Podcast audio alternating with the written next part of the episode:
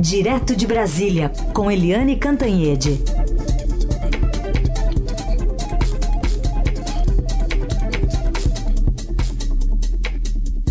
Oi, Eliane, bom dia. Bom dia, Raíssen, bom dia, ouvintes. Vou colocar na conversa já também, Eliane, para você também ouvi-la, a Beatriz Bula, nossa correspondente lá em Washington. E aí, Bia, tudo bem? Bom dia. Oi, Raíssen, bom dia. Bom dia, Eliane, também. E bom dia para os nossos ouvintes. Bom dia, Bula. E aí, Eliane, essa indicação aí do presidente deve ser confirmada, ou daqui a... ele tem reunião agora com o embaixador, aliás, com o chanceler, né, o Ernesto Araújo. Pois é, é, essa, essa é a surpresa né, de ontem é, do presidente Jair Bolsonaro repercute por toda parte, porque realmente é, é mais uma decisão chocante do presidente da República. Por quê? A gente está, ah, desde março, é, o presidente Jair Bolsonaro tinha avisado que ia trocar o embaixador em Washington, que era o Sérgio Amaral, um super embaixador, experiente, aliás, já aposentado, ele avisou em março, antes de ir para os Estados Unidos, que foi uma situação muito delicada. Por quê? Porque imagina só, é, o presidente chega nos Estados Unidos e o embaixador que o recebe é, já está demitido. Quer dizer, foi uma situação esdrúxula. O Sérgio Amaral nem participou da reunião bilateral do presidente Bolsonaro com o presidente Donald Trump, o que também é super fora de padrão. E agora a gente entende por que, que demorou tanto o anúncio da troca de embaixador na principal embaixada do mundo, não só para o Brasil, mas para todos os países, demorou de março até agora. Por quê? O presidente estava esperando o filho dele, o número o 03, como a gente chama, o deputado federal Eduardo Bolsonaro, é, completar os 35 anos exigidos pela legislação para se tornar embaixador. E aí ele completou 35 anos anteontem e ontem o papai Bolsonaro já anunciou é, à sua disposição de nomear o filho embaixador. Há várias questões envolvendo isso. Eu estou desde ontem conversando com é, diplomatas americanos, diplomatas brasileiros, inclusive embaixadores de muito prestígio, todo mundo muito perplexo, porque uh, a única experiência que se tem nesse sentido dos é, de, enfim, o presidente é, a, apresentar como embaixador nos Estados Unidos um filho é da Arábia Saudita. E a Arábia Saudita de democracia não tem nada. Então o Brasil está se igualando a uma ditadura. É, é, é, incrível isso. O menino Bolsonaro, Eduardo Bolsonaro, tem 35 anos, como eu disse, não cursou o Rio Branco nunca foi embaixador em lugar nenhum, não tem experiência diplomática e aí o pai ele alega o seguinte: ah, porque o Eduardo fala inglês, fala espanhol e é amigo dos filhos do Trump, conhece todo mundo lá nos Estados Unidos. Ah, que ótimo, né? É, é isso é um padrão muito diferente de todos os embaixadores que foram é, embaixadores do nosso país no, em Washington, né? Que foram todos embaixadores de primeiríssima linha de muito respeitados, muito experientes, com várias, é, várias embaixadas no currículo até chegar na embaixada número um. Então, é, isso causa muita perplexidade e há também outras questões mais práticas. Uma delas é: isso é nepotismo ou não? Há dúvidas, está todo mundo lendo as leis é, para tentar entender se é nepotismo ou não. Segundo, o Eduardo Bolsonaro tem que deixar de ser, é, tem que renunciar ao mandato de deputado para ser embaixador. Isso praticamente é sim, ele vai ter que renunciar. Ontem ele já disse que aceita qualquer missão que o pai lhe atribua, que ele vai cumprir o melhor possível e que ele topa renunciar ao mandato de deputado federal. Ele que foi o deputado federal mais bem votado da história de São Paulo é, para ser embaixador. E a outra questão é que o Eduardo Bolsonaro tem que passar por uma sabatina no Senado. Tem uma fila de mais de 20 embaixadores brasileiros que não anda lá para serem sabatinados no Senado, mas ele teria que passar por uma sabatina que não pode, que pode não ser bem fácil, viu, Raíssa? É verdade. Bia, é, primeiro, bom dia de novo. Queria saber como é que chegou essa notícia aí, se já tem alguma repercussão. Por enquanto ainda não. A imprensa destacou isso como algo que é um pouco próximo ao que o próprio presidente Trump faz. Vale lembrar que em junho o Trump levou para o G20 a Ivanka, que é a filha dele, e isso foi altamente questionado na imprensa americana, porque viralizou um vídeo dela tentando interagir com os europeus e com a Christine Lagarde do FMI e ficando totalmente descolada. Então a imprensa americana destacou muito o fato de que uh, a Ivanka tem uma habilidade diplomática vista pelo Trump que não é vista pelos demais líderes, digamos assim. E o que acontece por aqui é que todo mundo estava esperando na embaixada a nomeação do diplomata Nestor Foster para esse posto que é um diplomata de carreira que já está lotado na embaixada aqui de Washington, tem bastante experiência por aqui e é conservador, é próximo do escritor Olavo de Carvalho, apresentou o Olavo para o chanceler Ernesto Araújo, antes do Ernesto se tornar chanceler, se tornar ministro de Relações Exteriores. Então tudo caminhava muito calmamente aqui na embaixada, no sentido de que depois da volta do Sérgio Amaral ao Brasil, o Nestor assumiria oficialmente. Ele foi promovido nos quadros do Itamaraty em junho. Essa era vista como a última etapa para conseguir é, oficializar essa indicação do Nestor e de repente isso chega meio de surpresa aqui na embaixada quando estava todo mundo esperando que viesse uma nomeação desse diplomata que é um conservador alinhado à linha ideológica do governo Bolsonaro, mas também que tem uma carreira dentro do Itamaraty. Mas de repente chega essa novidade é, por parte de Brasília, né, por parte do Palácio do Planalto. Eu acho que vale chamar atenção para um ponto também, Heisen. A Eliane falou sobre a proximidade do Eduardo Bolsonaro com os filhos do Trump, que é algo que é destacado pelo Bolsonaro como uma das dos requisitos, né, que o credenciam para o cargo, mas isso também destoa um pouco da linha dos embaixadores que a gente já teve por aqui, que mantém um equilíbrio, né, um distanciamento político, digamos assim, do governo americano no sentido de dialogar, seja com qual lado for. E o Eduardo Bolsonaro já colocou boné na cabeça de campanha para o Trump em 2020 e a gente ainda não sabe se quem vai ganhar a eleição em 2020 é o Trump ou se são os democratas. Então, como ficaria esse diálogo né, entre a embaixada brasileira e um futuro governo de oposição ao Trump é uma questão interessante. Tá certo. É, você falou embaixador, eu, eu, quer dizer que não é o Olavo de Carvalho que é o embaixador, né, Eliane? Eu tô vendo aqui, ele não tuitou nada a respeito do assunto ainda. Você sabe de uma coisa? Outra questão interessante. Primeiro, a, a Beatriz estava falando sobre o Nestor Foster. O Nestor Foster, é, ele na verdade era o terceiro ali na escala da, da, da embaixada e ele desde cedo foi considerado o preferido né? Tanto que ele foi é, promovido, ele virou o número um da embaixada, o Sérgio Amaral já está praticamente, já arrumou as malas, já está, enfim, praticamente fora. Quem está é, é, é, assumindo a embaixada, de fato, é o Nestor Foster.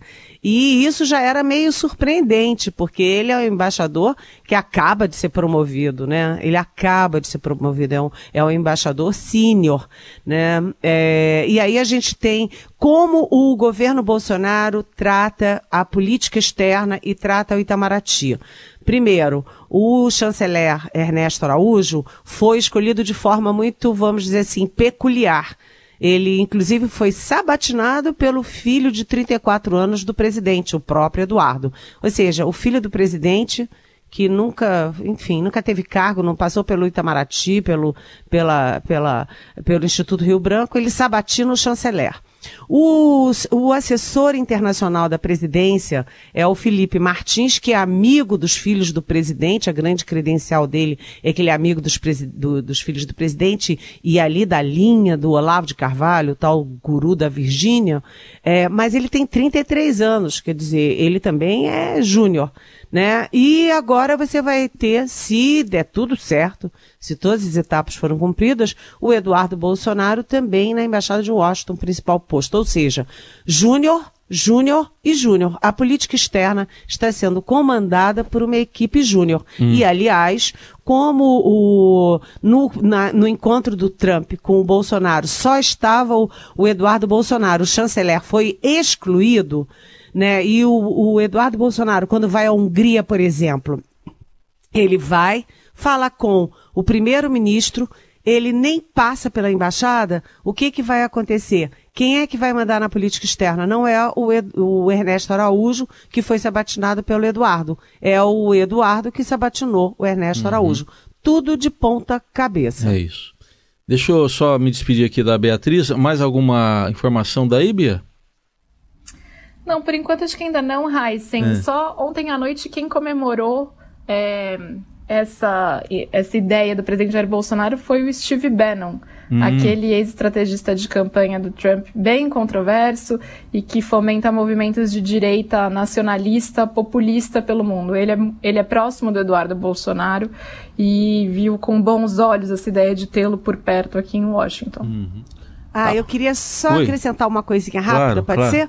Claro. É que eu ontem andei conversando com diplomatas brasileiros e estrangeiros e a informação que se tem é que nem o Departamento de Estado, nem a Embaixada Americana, nem o própria, a própria cúpula do Itamaraty tinha sido informada, nem mesmo informalmente, dessa decisão que hum. todo mundo soube pela imprensa, pela voz do próprio presidente publicamente. Tá certo.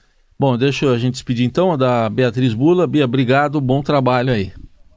Obrigada e um Tchau. bom dia para vocês. Tá, é Beijão. Valeu. Correspondente Beatriz Bula falando direto de Washington. A gente vai para o intervalo. Antes, só para registrar, Eliane, que se o Eduardo Bolsonaro renunciar, como você disse, ele estará renunciando a 1 milhão 843.735 eleitores que o elegeram, viu? É esse o número. Puxa vida, né? É gente Perde-se perde-se um deputado e ganha-se uma dúvida, né? Eliane, é, reforma da Previdência ainda é o nosso tema. Algumas concessões a mais desidratando a reforma, mas ah, e a economia? Está caindo aí nas previsões do Ministério da Economia? Pois é. Uh, a economia prevista originalmente, Heisen, era de 1 trilhão e 100 milhões mais ou menos em 10 anos. E aí, quando a reforma foi aprovada, uh, o texto básico da reforma foi aprovado em primeiro turno na Câmara, é, aquele pacote que veio da comissão especial, estava todo mundo feliz, o mercado bombou, porque a economia estava é, bem perto de é, um trilhão. É, a expectativa ou a previsão, a análise era de que era mais ou menos 936 milhões de economia, muito além do que o mercado tinha é, precificado antes. Mas agora, na votação dos destaques ainda em primeiro turno, todo mundo está dando uma, assim, uma mordidinha na reforma, porque você teve ontem na votação dos destaques, que aliás a votação ia começar de manhã, começou no final da tarde, por, pelas intensas negociações, mas você já teve aí ah, uma, é, é, várias formas de suavizar as regras que estavam vindo, por exemplo, para os policiais. Eles tanto pressionaram, ganharam apoio do presidente da República, o Jair Bolsonaro, e acabaram conseguindo alguma coisa. Também teve é, reduções de contribuição por exemplo, para as mulheres. Também o cálculo de valor para as mulheres e pensionistas. É, enfim, é, os homens também é, têm aí diminuíram de 20 anos para 15 anos o tempo de contribuição. Então, várias mordidinhas e você vai ter a partir de hoje também novas votações porque tem outras coisas na pauta, é, por exemplo, uma, uma, um destaque daí um, do PDT, que é um partido de oposição contra a reforma, para reduzir é, de 100% para 50% o pedágio para o setor público e privado. Ou seja, você tem todo mundo dando mordidinhas daqui e dali, enquanto o Ministério da Economia trabalha freneticamente para contabilizar as perdas. Mas até agora a previsão é de que a reforma ainda está é, com uma, uma é, previsão de economia acima dos 900 bilhões. Se não desidratar mais na Câmara. Agora, no final das, das votações dos destaques. Se não desidratar, é ainda mais no segundo turno na Câmara. Se não desidratar no Senado, ou seja, se, se, se, é, tá muito bom, de bom tamanho, 900 bilhões. O problema é saber se a gente chega até lá. É, de qualquer jeito, um registro. Essas mudanças todas são para favorecer pensionistas, mulheres e tal, policiais, professores. É, e aí você vê que os partidos estão tentando um carimbo é, populista, um carimbo de quem é, foi bonzinho com determinadas categorias. Por exemplo, no caso do DEM, que foi um dos destaques uhum. de ontem, foi do DEM. Bom, ouvintes fazendo perguntas, tem dois aqui, Eliane, se referindo ao caso da deputada Tabata Amaral. É o, um é o Sandro de Jacareí e outra ouvinte é a Lilian. A, a, Lilian diz: Um caso especial me chamou a atenção, a possibilidade de a, da Tabata Amaral ser expulsa do PDT porque votou a favor da reforma. Queria saber a sua opinião.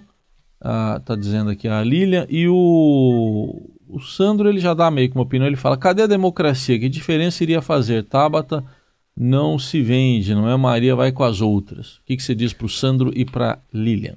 Oi, Sandro, Lilian, bom dia, bem-vindos. Olha, eu digo o seguinte, que é um erro, uma, um erro, desculpa a expressão, uma burrice do PDT. Tanto que o presidente do partido, Carlos Lupe, estava cauteloso, querendo fazer só assim, fazer uma punição assim, levinha, tipo assim, uma advertência, alguma coisa assim, mas quem jogou duro foi sempre ele, o Ciro Gomes, que é que foi o candidato do partido ano passado e que sempre joga duro, né? Ele é faz política na base da cacetada e não na base do consenso, da união, é, enfim, da negociação. E aí, olha, quem perde é o PDT quem perde é o PDT, porque a Tabata Amaral é uma estrela do Congresso, é uma menina que veio pobrinha, que estudou, que estudou em Harvard, que tem grandes qualidades, e os partidos estão pulando estão se estapeando para ter a Tabata Amaral. Já tem o João Dória do PSDB é, fazendo tudo, dizendo que ela tem tudo a ver com o PSDB. O DEM está querendo muito ela, o DEM que é um partido em ascensão, o partido do Rodrigo Maia. Já tem o Cidadania, que é o antigo, é, que é o antigo PPS. Enfim, todo mundo quer a Tabata. Então, ela pode dizer bye bye PDT numa boa. O PDT que nunca deveria dizer bye bye por uma parlamentar tão especial como a Tabata Amaral. Tá aí, registrada a opinião da Eliane. Tem ainda aqui o Paulo Renenberg. É, ele está dizendo que é o que tudo indica, já está tudo decidido no primeiro turno, né, apesar ainda da votação dos destaques. Mas ele pergunta se alguma situação política ainda poderia mudar essa votação num, num segundo turno, né? E ele pergunta se teremos a mesma disposição para a reforma tributária.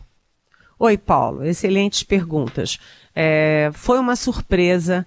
É, sinceramente, ninguém esperava que houvesse tanta é, tanta mudança aí na votação dos destaques. Todo mundo achava que votaria o texto principal da reforma e que a conclusão da votação em primeiro turno fosse mais rápida é, e mais fácil. Não está sendo assim. Isso significa que vai ter ainda muito jogo na votação em segundo turno, que a gente não sabe quando vai ser.